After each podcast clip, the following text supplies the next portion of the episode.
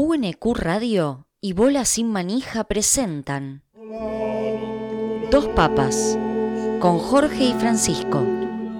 Conversaciones sobre ciencia y tubérculos desde Castel Gandolfo. Pero recién me habló de Zeus y hablamos de Dios. ¿Sabe qué le quiero contar? Cuénteme, Francisco. Que Papa es la madre tierra para la mitología maorí. Qué interesante, o sea, Muy interesante. estamos hablando del, del significante papa, ¿no? O El sea, significante papa, fíjese como usted necesita utilizar categorías de, de la semiótica y la semiología, ¿no? Qué, qué interesante, que es Interesante. esta voz de mi conciencia, que es. Francisco, que a veces eh, me ubica, ¿no? Como un personaje que uno mismo crea, se puede volver así en contra, pero voy a saltear eso y pensar en estos maoríes, ¿no? Estos eh, hombres y mujeres con, con los rostros pintados, con figuras geométricas, eh, y llamando papa a la madre tierra. Así es, se alude a ella como madre tierra aplastada por los ancestros, eh, o en maorí, te papa itaka takaya enga matua tupuna, Jorge. Impresionante, impresionante. Eh, si nosotros vamos, si nosotros vamos a, a Oceanía y decimos papa, ¿piensan primero en eso que, que en la papa? Seguramente. Sí, Seguramente, ¿no? Porque no hablan castellano tanto como para decirle papa a, a la papa. exactamente, y porque ellos en todo caso le dicen potato. ¿Usted sabe el origen de la palabra papa? Ya que hablamos de curiosidades.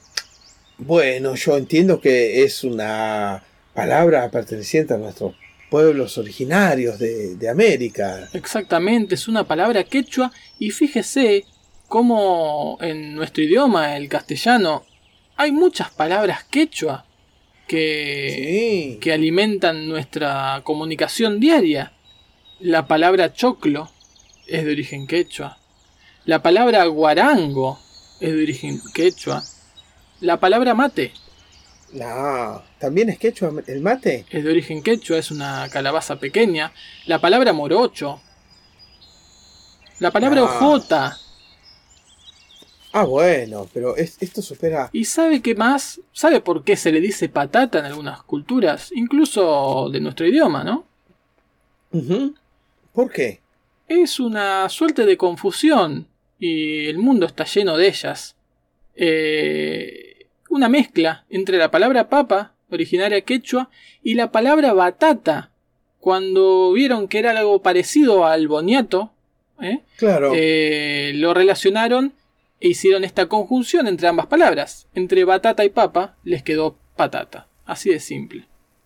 Nah, impresionante. Me, me- me- me parece absolutamente increíble cómo ese vocablo cambia, ¿no? Eh, y termina convertido en patata. En patata. Recordé más palabras del, del- del quechua que están tan insertas en nuestro día a día. Decirle michi al, al gato es, también quechua. La chapa La también es una palabra quechua. Hablar del año ñaupa, ¿sí? ñaupa puede significar tanto pasado como futuro, ¿no? Porque la cosmovisión andina, yo creo que ahora tenemos que hablar de la cosmovisión andina, Francisco. Eh, pucho también, ¿eh? Ajá. Voy a fumar un, un puchito.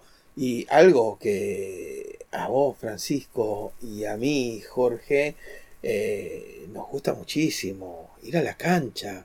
Claro. Cancha es la palabra quechua más importante para mí. Sin duda alguna. Sin duda alguna. Qué interesante, ¿eh? ¿Vos? Solanum tuberoso. Solanum tuberoso. Solanum tuberoso. esto me gustaría siempre preguntárselo a algún científico social. Y vos justamente sos, sos uno, ¿no? Así que voy a, voy a aprovechar para, hacerlo acá.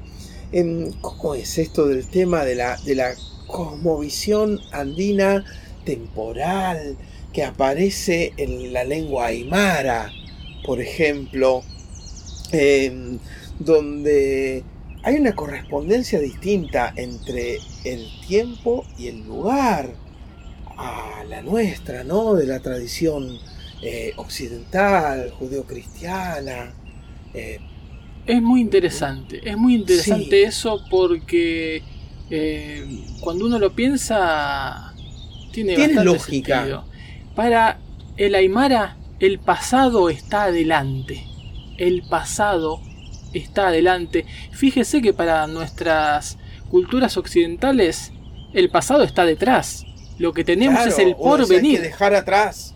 Hay que dejar atrás eh, el pasado, justamente. Exactamente. Lo que tenemos es el porvenir. Aquello eh, para lo cual. El futuro, lo que vemos adelante. Estamos de cara. Y yendo hacia adelante. Exactamente. Pero para el Aymara, lo que está adelante es el pasado.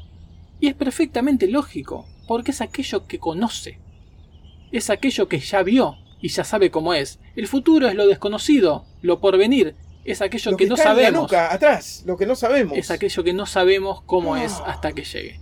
Eh, ese, ese, tipo de, de, detalles que hacen a una cosmovisión, a una práctica cultural, condiciona todas las formas de habitar un mundo.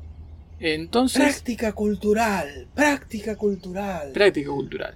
Pensar que cualquiera de, de los que fueron mis, compañeros de ciencias, que hemos tenido que hacer prácticas reales, Francisco, prácticas en un laboratorio, prácticas prendiendo un mechero, prácticas haciendo un informe, viendo gotas que caen de un destilador, prácticas culturales. Prácticas culturales. Qué difícil creerles a, a, ustedes, ¿no? Cuando hablan creo que la ciencia social tiene un empeño en utilizar los vocablos nuestros para convencer a la gente de que también es ciencia. Eso es cierto, pero le voy a decir algo más.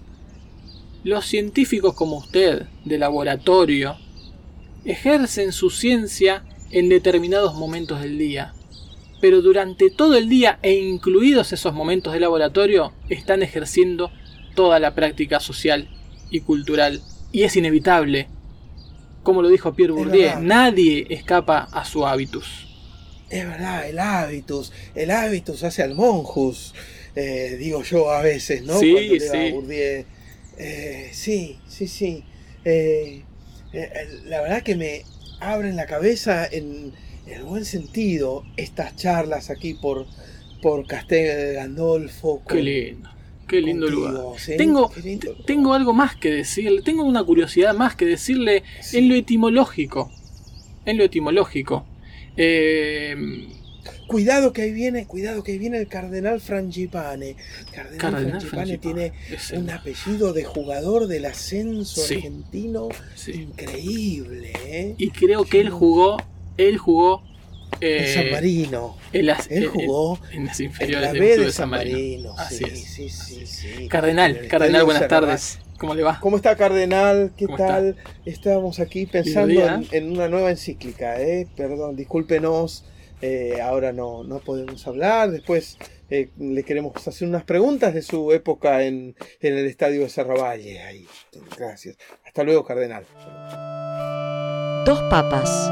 Conversaciones sobre ciencia y tubérculos desde Castel Gandolfo. Realizado por Jorge Montanari y Francisco Godínez Galay. Locución Celina Sereno.